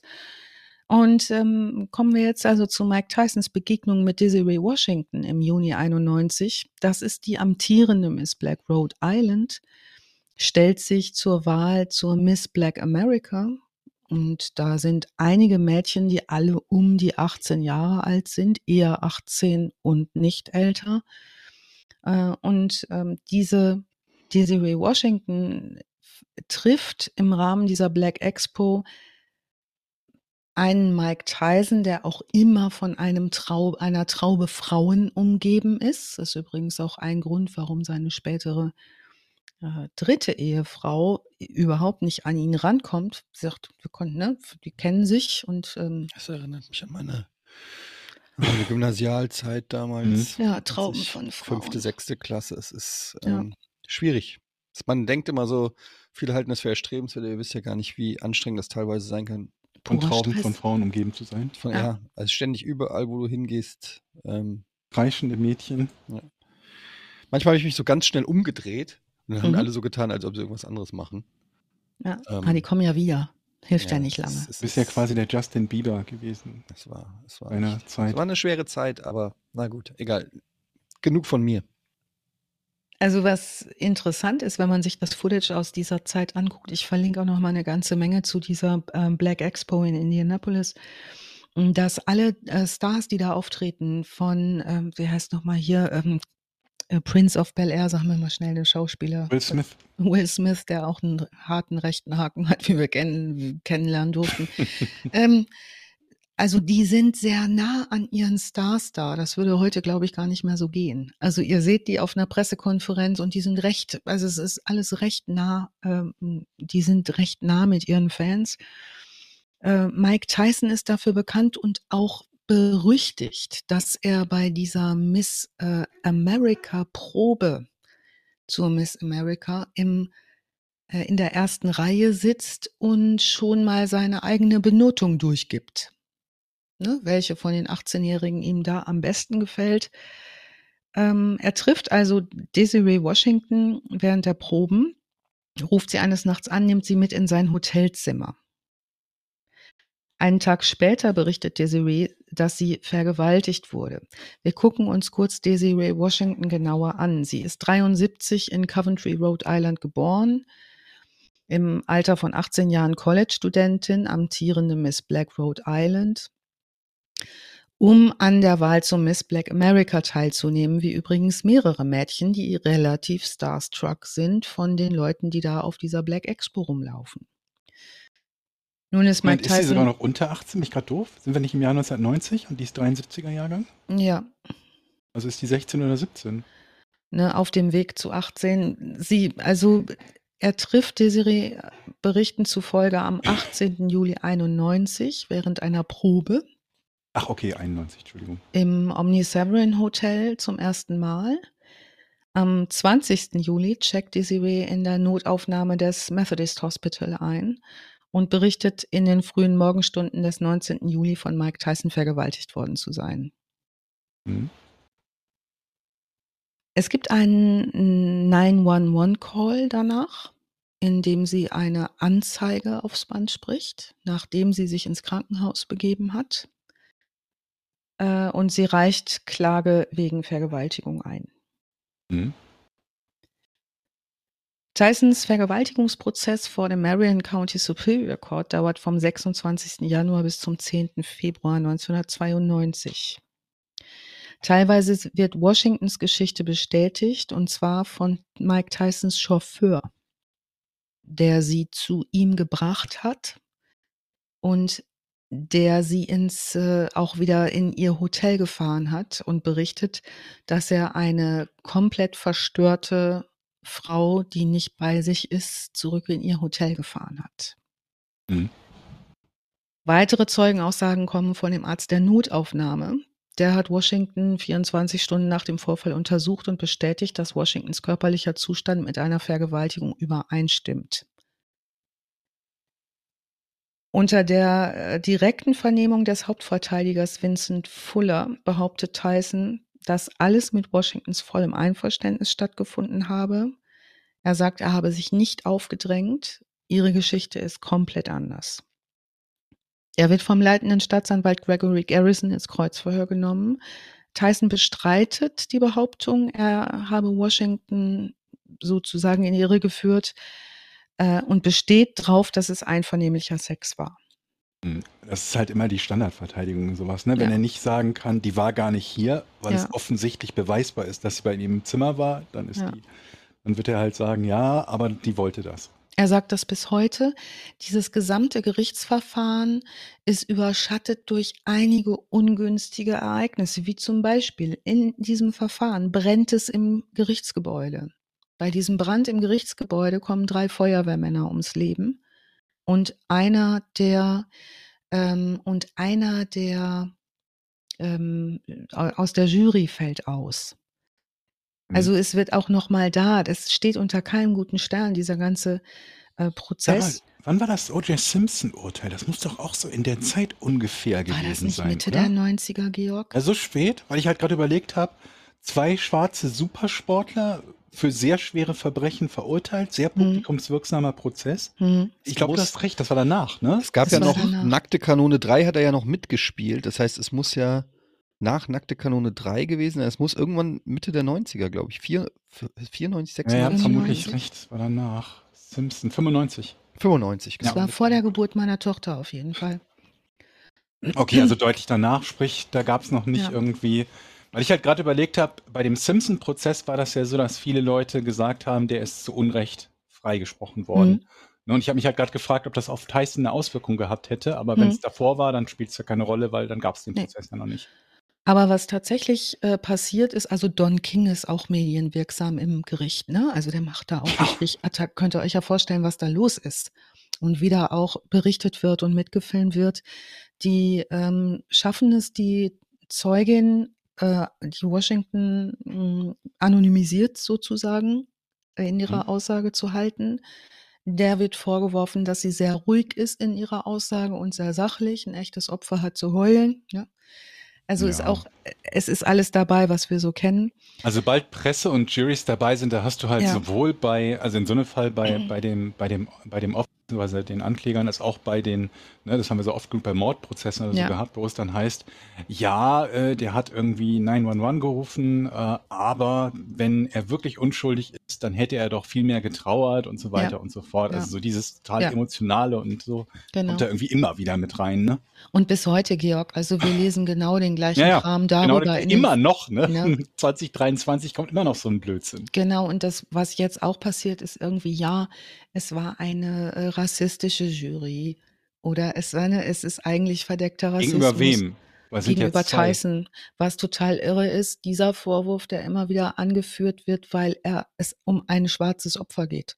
Ja, Ne? es- das ist, Also, aber es du ist kannst nicht, das halt, du kannst das Genau. Argument erstmal immer in den Raum werfen und du wirst jemanden finden, der sagt, ja, das ergibt ja irgendwo Sinn. Und Ja. umgekehrt, wenn es nicht der Fall ist, dann heißt es, ja, das ist ja nur, weil er reich ist. Ja. Ne? Wenn er beschuldigt wird oder für schuldig befunden wird, was ja bei Tyson, glaube ich, dann, ich will dies nicht vorwegnehmen, aber dann Ja. heißt es irgendwie, ja, rassistische Jury. Freigesprochen heißt es, weil er so reich ist. Ja. Also, ne, diese, die Urteile stehen dann, glaube ich, immer schon vorher fest. Ja. Also Tyson wird am 10. Februar wegen Vergewaltigung verurteilt, nach zehn Stunden Beratung der Geschworenen. Also die, Mhm. das ist schon ordentlich. Alan Dershowitz ist sein, einer seiner Anwälte, der legt Berufung ein und fordert zum Beispiel einen Ausschluss von Beweisen. Er sagt zum Beispiel, er möchte nicht, dass Tysons früheres sexuelles Verhalten mit in den Ring sozusagen Mhm. geführt, geführt wird vor Gericht. Ähm, dann will er ge- gern drei Zeugen ausschließen. Dann sagt er irgendwie, die Geschworenen sind nicht richtig belehrt worden. Also da ist eine Menge los. Ähm, äh, am 26. März 92 wird Tyson zu sechs Jahren Gefängnis und vier Jahren Bewährung verurteilt. Also die sechs Jahre muss er sitzen und wird im April 92 äh, in den Indiana Youth Center, das ist heute das Plainfield Correctional Facility, zugewiesen und wird dort im März 95 bereits entlassen, nachdem er weniger als drei Jahre der Strafe verbüßt hat, wegen extrem guter Führung. Auch hier spielen Tauben eine Rolle. Während seiner Haft stirbt Kirkpatrick, sein leiblicher Vater, von dem wir zu Anfang gehört haben. Tyson ist nicht erlaubt, seiner Beerdigung beizuwohnen. Das wird später auch nochmal ausgewalzt, obwohl dieser Kontakt zum Vater gar nicht bestand, beziehungsweise dieser Vater gar nicht väterlich anwesend war. Äh, 1995, am 25. März, wird er entlassen. Er verlässt das Gefängnis mit neuen Tätowierungen. Zum Beispiel hat er sich den Tennisspieler Arthur Ashe äh, tätowieren lassen. Und Mao Zedong hat er sich tätowieren lassen, den findet er ganz gut. Geil. Und ich, und ich glaube, er geht zum Islam über, oder? Auch das. Also das ist aber nicht ganz belegt. Er, die, ähm, er hat erstmal sich noch Che Guevara auch noch mal tätowieren lassen. Also Wo wir diese- schon dabei sind, wo ne? wir schon mal Mao, Che haben. Guevara. Es wird berichtet, dass er, wie du sagst, Eddie zum Islam konvertiert und den muslimischen Namen Malik Abdul Aziz annimmt. Das sagen einige Quellen, andere sagen, er heißt jetzt Malik Shabazz. Da ist man sich nicht so sicher. Tyson selber sagt, Also den Cassius Clay Weg quasi Ja, genau. gewählt. ja, genau, aber Tyson selber sagt, nee, nee, er sei schon vorher zum Islam War der konvertiert nicht auch gewesen. Veganer irgendwann mal? So, ähm, aber ich fand die Begründung als witzig, weil Tyson sagt, ach, die haben das immer falsch gesagt. Ich hatte keine Energie, das zu korrigieren, was die Presse berichtet hat, das Nö. dann stehen gelassen. Also er ändert seinen. Vornamen trotz der Gerüchte nie in einen islamischen Vornamen, aber ja, dieses äh, Gerücht geht. Er ist jetzt übrigens registriert nach Bundesrecht als Sexualstraftäter der Stufe 2. Ja, er bleibt also Wie registriert. viel gibt's da? Wie viele Stufen? Das weiß ich überhaupt nicht. Kriegst du das mal sportlich raus parallel? Da habe ich nicht mehr nachgeguckt. Aber Ähm. Stufe 2 würde ich sagen, kommt nach Stufe 1. Mache ich im Zweifelsfall zum nächsten Mal, weil wir da noch ein bisschen mal darüber sprechen können, was das für Folgen hat. Weil es gibt halt so, es Ja. gibt ja unter anderem die Folge, dass du im Wohnort extrem eingeschränkt bist, wenn du äh, vorbestraft bist, weil Mhm. du dann nur mindestens irgendwie so und so viel äh, äh, Meter von Schulen und Kindergärten entfernt wohnen musst. Mhm. Und ähm, das, was halt in Städten unter Umständen halt dazu führen kann, dass quasi von so einer Stadtfläche nur noch irgendwie so 10% übrig bleiben, wo du Okay. wohnen kannst, weil alles andere in der Nähe von irgendeinem Spielplatz oder Mhm. sonst was ist. Was natürlich bei Tyson nicht so die Rolle spielt, weil wir annehmen können, dass er genügend Geld hat, um schon irgendwo eine Unterkunft zu finden. Ja. Was aber bei anderen vorbestraften Sexualstraftätern wirklich bedeuten kann, dass sie entweder illegal irgendwo wohnen und dann Mhm. wieder dafür Ärger bekommen können, oder aber, dass sie halt kaum eine Möglichkeit haben, sich dann danach wieder zu integrieren ins halbwegs normale Leben, weil es für die schwer genug ist, überhaupt irgendwo eine Wohnung zu finden, als jemand, der Und vorbestraft das heißt, es gibt dann ein Viertel, wo nur Sexualstraftäter wohnen. Ist ja auch ganz geil. Vermutlich, wo es eine Häufung gibt, weil das der einzige Punkt ist, wo, wenn man Sexualstraftäter ist, man sich eine Wohnung suchen darf. Die müssen sich, glaube ich, auch teilweise in der Nachbarschaft irgendwie vorstellen oder den Nachbarn mitteilen, dass sie irgendwie wegen, wegen Sexualstraftaten vorbestraft sind oder so. Also das ist irgendwie nicht ganz ohne, was die da an, an, an, an rechtlichen, äh, äh was das unter Umständen an rechtlichen Folgen haben kann. Zumal es halt äh, ähm, immer wieder Fälle gibt, wo Leute wegen äh, Sexualstraftaten vorbestraft sind, die höchst zweifelhaft sind. Vor allen Dingen bei Jugendlichen war es zum Beispiel mal so, ich glaube, hatten wir auch mal als Quizfrage im äh, Podcast ohne richtigen Namen, dass zwei Jugendliche sich gegenseitig halt Nacktfotos geschickt haben und einer von beiden dann halt äh, wegen, äh, also verurteilt wurde, weil er Nacktfotos von Minderjährigen geteilt hat, aber selber minderjährig war. Also mhm. von sich selbst ein Foto geteilt hat und damit halt in irgendeine total absurde pädophilen Regelung fiel, nach der er nach Erwachsenenstrafrecht äh, äh, verurteilt wurde. Also ganz, ganz wild. So wurde ja denkst, die Idee verstehe ich dahinter. Die Ausführung war halt eine totale Katastrophe. Ja. Und äh, ja, also ich gucke mal fürs nächste Mal mal ein bisschen nach, was es da so für Stufen gibt. Hängt bestimmt auch vom Bundesstaat ab. Ja, sehr gerne. Was da passiert. Also das ist auf jeden Fall immer spannend zu gucken, was passiert danach. Der kommt jedenfalls raus aus Haft und kann seinen ersten Kampf am 19. August wieder antreten. Also wird er. 95 sind wir jetzt, ne? Ja, wir sind im, äh, in 95. Sein erster Kampf nach der Haft ist gegen McNeely in Las Vegas. Ähm, erster Kampf natürlich stark erwartet von allen, ist vorbei nach 89 Sekunden durch K.O. Mhm. Er macht genau das, was er immer tut. Ne? Und McNeely hat äh, schon, das sieht man schon beim Stare-Down, die Hosen voll. Ja. Das hatten übrigens viele Gegner von Mike Tyson. Der ja. hatte ja so mhm. eine unfassbare Aua. Der hat natürlich, das, da hat sein Trainer und sein Management und so haben natürlich auch auf, aufgebaut, so eine Angst, ähm, so ein Bedrohszenario ja, zu bauen. Und da hat auch mhm. dieses, der, die Knastgeschichte und harter Junge von der Straße, das hat natürlich alles auch zumindest was das Image angeht, ja. äh, geholfen. Aber man kann schon sagen, dass Mike Tyson im Ring schon auch ein bisschen crazy war. Also mhm. Also der ist dann komplett, sieht man auch an seinem Kampfstil, wie Absolut. so ein, und auch was er selber so gesagt hat, wie so ein Bullterrier, komplett auf die Gegner zu. Und er hat, viele sagen, er hat die meisten Kämpfe schon im Stare-Down, also wenn die sich gegenüber mhm. im Ring standen und angeguckt haben, hat er die Leute schon besiegt weil, er, weil die alle Schiss hatten. Ja, da hatte diesen Metallzahn auch gehabt. Könnt ihr euch erinnern? Ja, so diesen einen Metallzahn mit dieser Schiene drunter. Dann haben die dem schwarze Shorts angezogen. Das war irgendwie auch so ein Ding.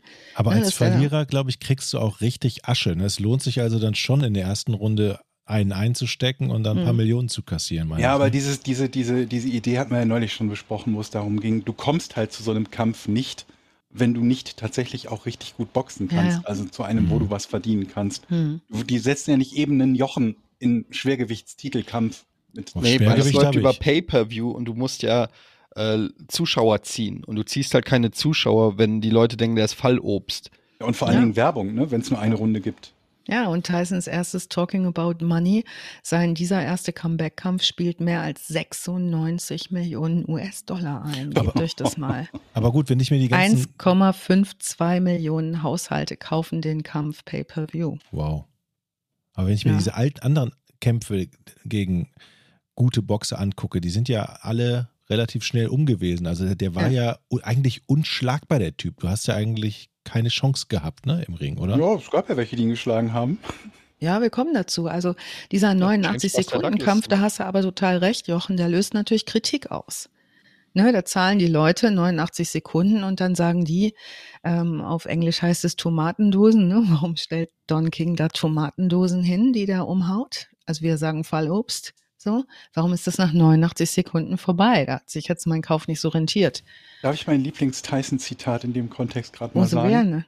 Das ist dieses Everybody has got, a plan, uh, has got a plan until they get punched in the mouth. Also jeder hat einen, hat einen Plan, bis er eins aufs ja. Maul bekommt. Und so kamen einem die Kämpfe auch vor, so nach dem Motto, irgendwer macht sich da so eine Riesenstrategie, wie er gegen Tyson gewinnen kann. Der kommt einmal rein, es gibt einmal fest aufs Fressbrett und danach mit Glück steht der Gegner noch ja. Und wenn nicht, ist der Kampf sowieso vorbei. Ja. ja. Also ein halbes Jahr später, 96, am 16. März, WBC-Titelkampf Las Vegas. Er kämpft gegen Frank Bruno. Tyson siegt durch K.O. in der dritten Runde. Und man muss ein wenig den Eindruck erwecken, er zögert es ein wenig hinaus. ähm, damit ist er aber wie auch immer zum zweiten Mal Weltmeister aller Klassen. 1996 lehnt Lennox Lewis eine äh, Garantie in Höhe von 13,5 Millionen US-Dollar ab. die ihm geboten wird, Ui. um gegen Tyson zu kämpfen. Das wäre sein bisher höchstes Kampfgeld gewesen. Louis ist ein cooler Typ. Ja, Also der auch optisch. akzeptiert dann aber 4 Millionen Dollar von Don King dafür, dass er jetzt erstmal zur Seite tritt und Tyson erlaubt, stattdessen für erwartete 30 Millionen Dollar gegen Bruce Selden zu kämpfen. Unter der Bedingung, dass Tyson, wenn er Selden besiegt, als nächstes gegen Lewis kämpft. Also so wird darum gemaggelt. Ne? Das, das ist schon offen besprochen. Das ist der 7. September 96. Ich werde 15 Jahre alt übrigens an diesem Tag.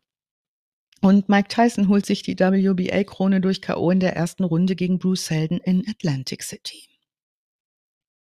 Nur zwei Monate später erleben wir einen sagenumwogenen Kampf gegen Evander Holyfield.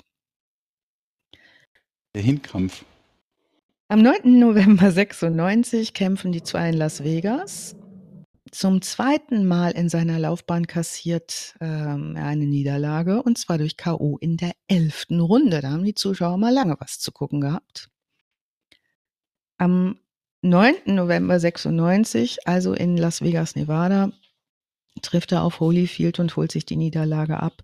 Der Kampf steht unter dem Titel Finally. Also diese überraschende Wendung der Ereignisse möchte ich es mal nennen. Das sind wir nicht gewohnt von Tyson. Äh, keiner der Kommentatoren hat irgendwie das voraussehen können, äh, dass Tyson ähm, äh, den Kampf irgendwie verliert durch technisches K.O. Der Kampf wird abgebrochen in der elften Runde. Ähm, jetzt kann man sagen, Holyfield ist der zweite Boxer, der dreimal einen Schwergewichtsmeisterschaftsgürtel gewinnt. Jetzt gibt's Anschuldigungen aus Tysons Lager. Er, ne, ihr kennt diese Holyfield-Geschichte bestimmt, wenn ihr Boxsportfreunde seid. Ja, hat so eine Kopfstoßangewohnheit. Ne? Der Mhm. Holyfield macht gern hier die Kopfstöße, die natürlich überhaupt nicht erlaubt sind. Ähm, die werden allerdings vom Schiedsrichter als versehentlich eingestuft und werden anschließend auch noch zum Streitpunkt. Äh, gut, es kommt zur Wiedervorlage Holyfield versus Tyson wieder in Las Vegas sieben Monate später. Es ist der 28. Juni 1997. Wo wart ihr da? Ihr Der drei? berühmte Kampf. ja, habt ihr den gesehen? Ja, Klar. Neun, Tyson jedenfalls steht im Ring, kämpft zwei zähe erste Runden gegen Holyfield, wenn ihr euch daran erinnert. Mhm. Die durch. zäh, zäh, zäh, die verliert er beide, geht in die dritte und beißt Evander Holyfield im Klammergriff ein Stück seines Ohres ab Ach doch, ich kann mich erinnern. und spuckt es auf den Ringboden. Also dieser Kampf wird zu einem der umstrittensten Ereignisse im modernen Sport, wird abgebrochen nach der dritten Runde, Tyson disqualifiziert. Er hat in beide Ohren übrigens gebissen, nur das eine, da hat er ein Stück abgekriegt. Ne? Später hieß es immer, er hat ihm das Ohr abgebissen. Das stimmt nicht, es ist nur das obere Stück eines Nur. Ohrs. Möchten wir mal präzise sein, ne? Hier. Ähm, also Ringrichter Mills Lane zieht Tyson zwei Punkte ab. Erstmal ne, nach der Beißerei. Es wird dann erstmal noch fortgesetzt, wird dann aufgenommen. Also alles fürchterlich. Ähm, Geile Vorstellung, auch wie jemand im anderen Stück von einem Körperteil abbeißt. Abbeißt, Und das geht ja. weiter. ja, Punktabzug, mach, mach mal weiter. ja. Und du, ihr könnt euch vielleicht noch erinnern, was in dieser Arena los war. Also wenn man vor Ort gewesen ist, es muss das, das muss Wahnsinn gewesen sein. Die Leute rasten da aus, vollkommene Verwirrung, als die äh, Entscheidung bekannt gegeben wird. Ähm, Später sagt Tyson irgendwie, äh, Holyfield hätte ihm wieder ohne Straße, Strafe Kopfstöße verpasst und dann Mhm. musste er quasi das Ohr abbeißen. Der ging gar nicht anders. Das führen auch Wer die Tyson-Fans bis heute an für Ja, den genau. Kampf, dass, dass Holyfield in Wahrheit quasi schuld ist. Also Tyson Holyfield 2, dieser Riesenkampf, war der erste Schwergewichtstitelkampf seit über 50 Jahren, der mit einer Disqualifikation endet, und zwar für Mike Tyson. So. Im selben Jahr, ähm, wie gesagt, entzieht die Athletenkommission des Staates Nevada Tyson die Lizenz und verhängt eine Strafe von drei Millionen Dollar. Wo wir über Geld reden, bis zu diesem Zeitpunkt seiner Karriere hat Tyson gar nicht mal so viel Geld verdient, wie wir vermuten, denn vieles ist bei seinem Promoter Don King, bitte hört euch die Folge 36 an, hängen geblieben. In guten Händen gewesen, meinst Ja, oder bei seiner Ex-Frau oder bei Familie, Freunden, denn was er ist, ist ein sehr großzügiger, bäriger Typ. Wenn Leute Geld haben wollen, sagt er, ja, bitte gerne, hier hast du Geld. Dem ist das nicht so wichtig, der kann damit auch nicht umgehen. Also ebenfalls in diesem Jahr, am 19. April 97, heiratet Tyson seine zweite Frau, und zwar die Psychologin Monica Turner. Habe ich euch, Entschuldigung, habe ich euch mal diese, diese Bilder von der Tyson Mansion geschickt? Also dem, dem Haus von Tyson, das seit Ende der 90er Jahre verlassen ist? Das ist ein Ich glaube, Riesending. ich habe das ne? mal an, an Etienne und Jochen irgendwo geschickt. Da gibt es so eine Bilderserie, ich habe gerade mal gegoogelt, es gibt auch wohl ein YouTube-Video dazu, das verlinke ich euch gerade mal. Oh, sehr gerne, dann kann ich ja das. mal angucken. Super, stelle ich in die ähm, Shownotes. Das ist halt irgendwie so ein, ja, so ein, so ein, so ein, bisschen so, so Zeitkapselmäßig, weil das lange Zeit wohl unberührt geblieben ist und erst in den letzten Jahren sind dann teilweise irgendwelche Leute da so ein bisschen eingebrochen und haben irgendwie so Graffiti an die Wände gesprüht oder so, aber das war so eine Menschen irgendwo am Arsch der Heide, so ein bisschen Neverland Ranch Ja. mäßig und halt so ein riesen Ding von 99 verlassen, also wohl auch irgendwie mit dem Geld dann nach dem Comeback gekauft oder eben nicht mehr bezahlt worden. Und Don King zockt ihn ab. 1996 reicht es Tyson, der verklagt Don King wegen Unterschlagung. Wir haben darüber gesprochen und verlangt 100 Millionen Dollar. National scheint es überhaupt kein Interesse daran zu geben, dass diese Missstände reguliert werden. Also man sieht das schon, was da passiert in diesem Box-Promotion-Kram, aber es profitieren, wie das halt immer so ist, die Netzwerke, die Casinos, die Promoter, die winken die Vorwürfe durch. Ist ja nur Boxen, ne? ganz klassischer Mhm. Satz, it's only Boxing. An der Spitze all dessen steht Don King, wird gefeiert und bewundert.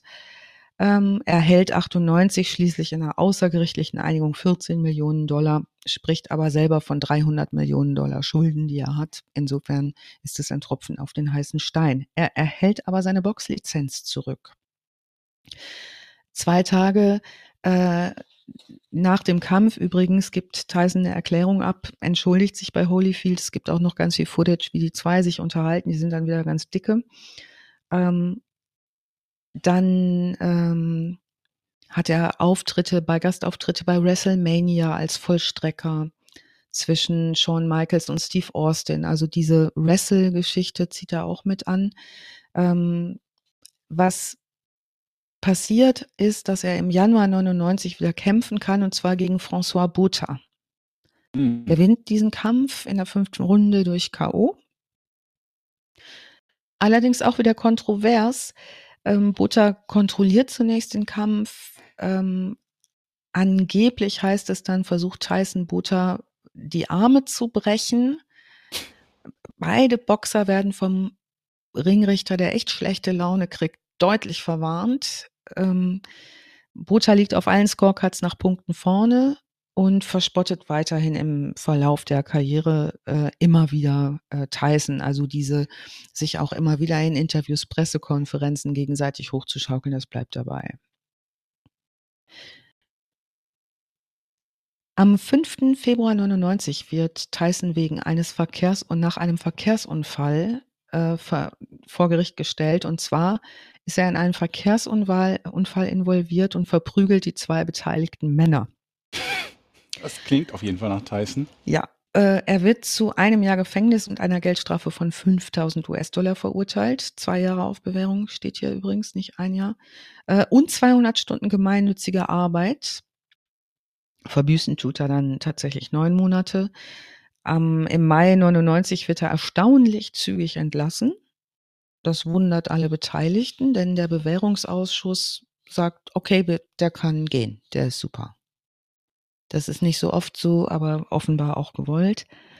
Er kämpft jetzt gegen den Polen Andrzej Golota im Oktober 2000. Die Skandalgeschichte geht weiter.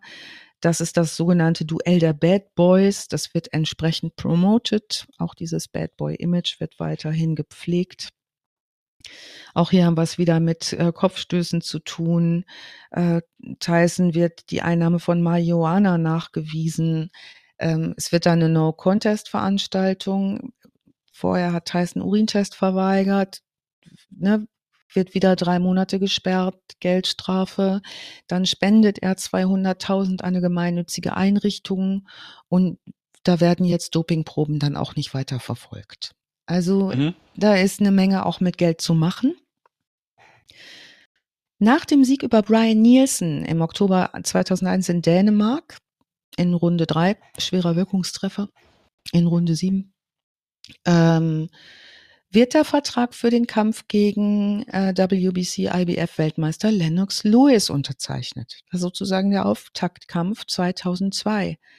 Es kommt der 22. Januar äh, in der Pressekonferenz in New York zu im Juni bevorstehenden Kampf endlich gegen Lennox Lewis, auf den alle warten, den alle sehen wollen, gibt es eine Pressekonferenz, die zu einem einzigen Fiasko ausartet. Ich verlinke euch die gesamte Pressekonferenz, da könnt ihr euch die Ereignisse mal angucken. Also ich mach's kurz, Lewis der Tyson heftig kritisiert, wird von dem attacki- attackiert, es kommt zu einer Massenschlägerei, äh, in der ähm, Tyson Lewis in den Oberschenkel beißt. Also diese Beißerei nimmt kein Ende. Jetzt kommt wieder die Boxkommission von Nevada. Tyson wird die Kampflizenz entzogen. Las Vegas fällt aus als Veranstaltungsort. Das Ganze verzögert sich.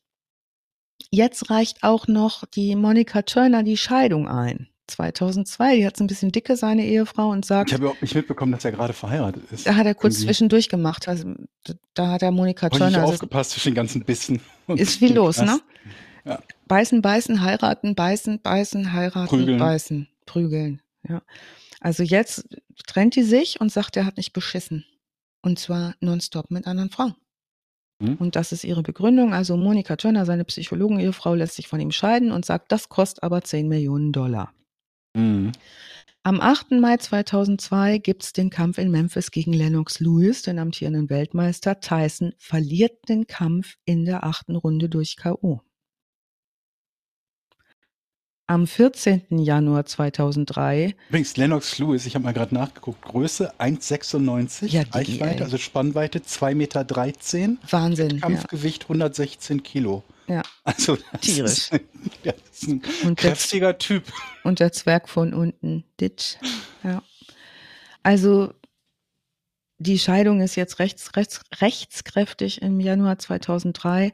Tyson wird nach einer Schlägerei in, in einem Brooklyner Hotel festgenommen. Wieder 100 Stunden gemeinnützige Arbeit mit Straßenkindern. Jetzt spricht er medial auch über seine finanzielle Situation, seine Schulden, wie schlecht es ihm geht. Es ist 2004. Ich persönlich bringe ein sehr lustiges Kind zur Welt und schaue mir äh, im, am 31. Juli in einem Köln-Sommer an, wie Tyson gegen einen No-Name-Boxer verliert.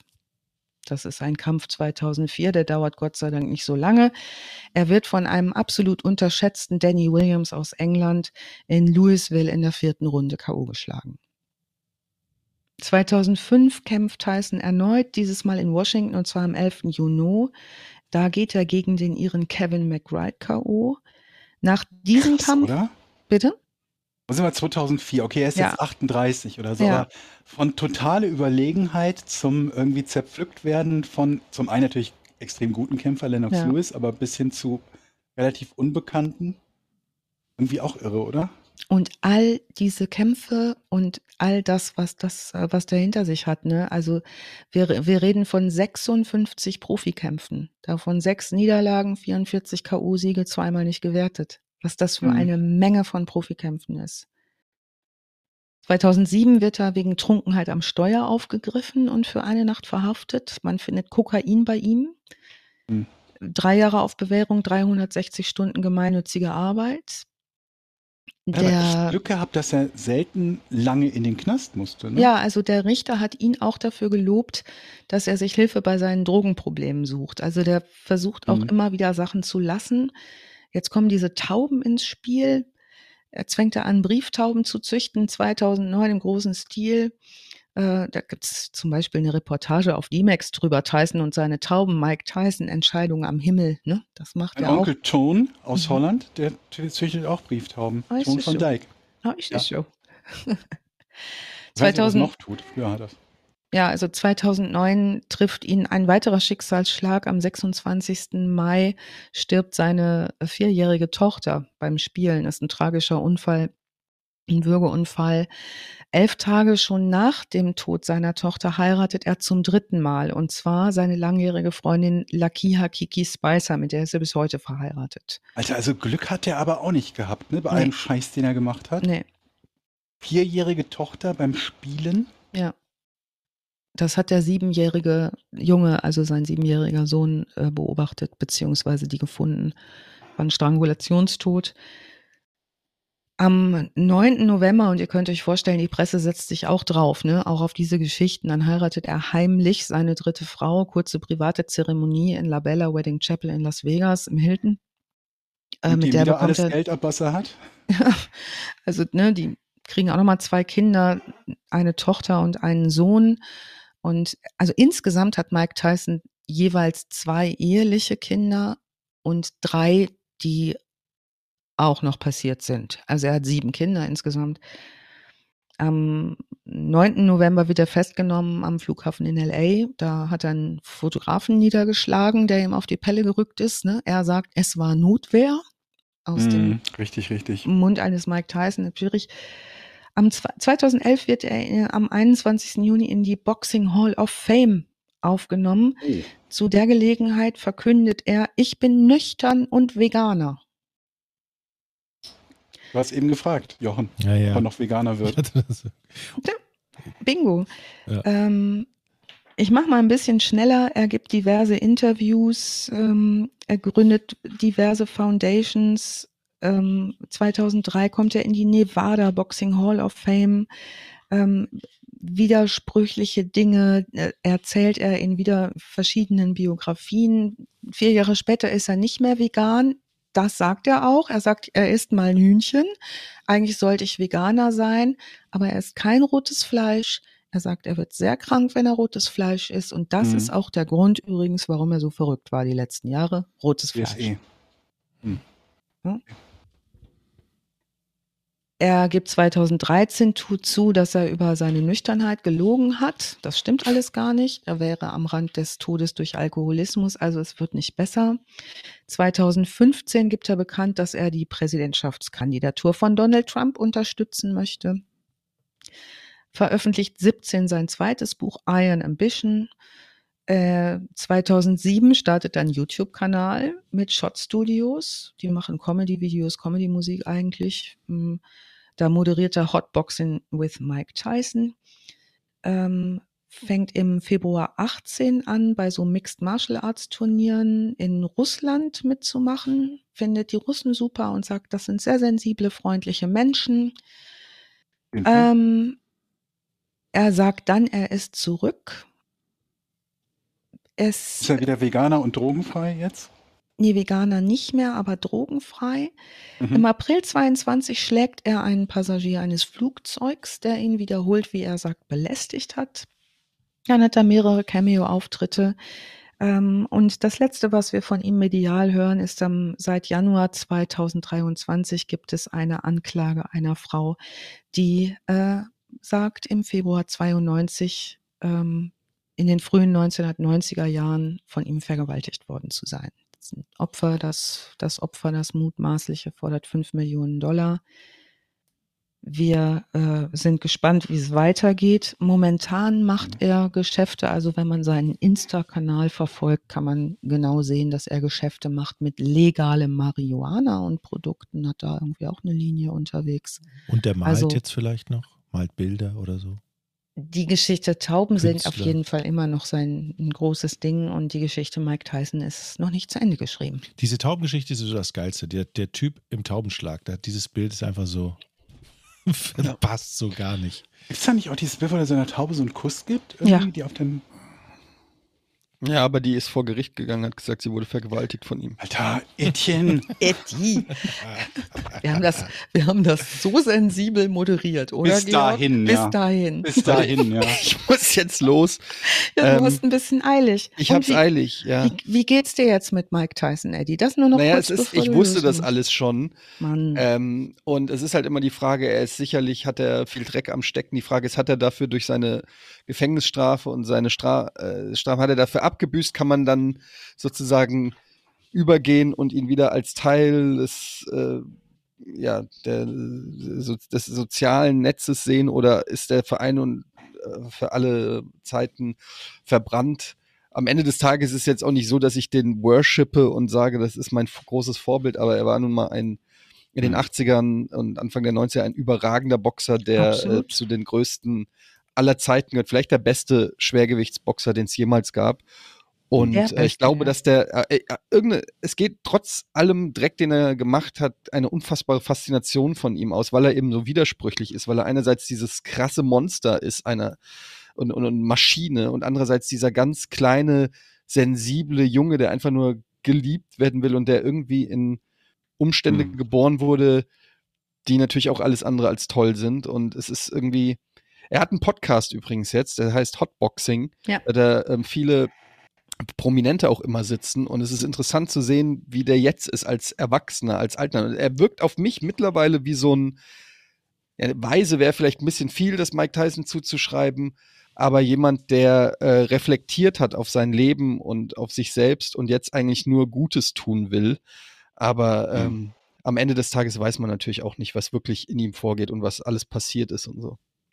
Ich glaube, ein wichtiger Punkt ist halt mal, dass ich glaube, dass wir uns einig sind, dass nicht viel Diskussionsspielraum um seine Schuld bei der damaligen Verurteilung besteht. Ne? Genau.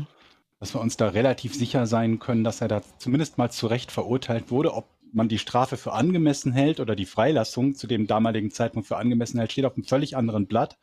Aber man kann sicherlich nicht irgendwie sagen, da ist irgendwie ein komplett Unschuldiger äh, ohne irgendwelche Gründe äh, in, ins Gefängnis gekommen. Ne? Und auch Ja. wenn man sich die anderen Ja. Verfehlungen anguckt, kann man nicht sagen, dass er extrem gelitten hätte unter Nee. einer ungerechten Justiz. Im Gegenteil. Nee. Er ist, glaube ich, insgesamt relativ gut davon gekommen, auch dass er jetzt auf freiem Fuß ist und insgesamt vermutlich irgendwie bei Gott weiß wie vielen äh, Delikten nur drei Jahre oder so oder vier Jahre insgesamt in Summe im Knast verbracht hat. Ja. Und jetzt wieder ein Leben hat, das er zumindest in der Theorie halbwegs wieder auf die Beine stellen könnte.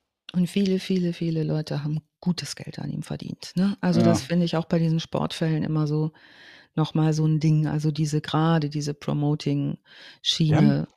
Übrigens Ja. heute ganz brandheiß, ich weiß nicht, ob ihr das schon mitbekommen habt, wo wir wieder bei Kampfsportlern sind. Conor McGregor Vorwürfe kommt gegen jetzt. Conor McGregor. Ja. Ne? Mhm. Ganz frisch, der äh, sich Vergewaltigungsvorwürfen gegenüber sieht. Und da sind, Kurz wir, vor seinem Comeback, ja. Sind wir auch mal irgendwie äh, gespannt, was da dann nun herauskommt. Das war wohl sowieso nicht sein Wochenende da, ne? im Rahmen dieses, ich glaube, äh, NBA Finals oder so, Mhm. wo er Maskottchen K.O. geschlagen hat. Mann, unter echt. vielen Pfiffen. das war aber Teil eines Bits. eine dieses- Show?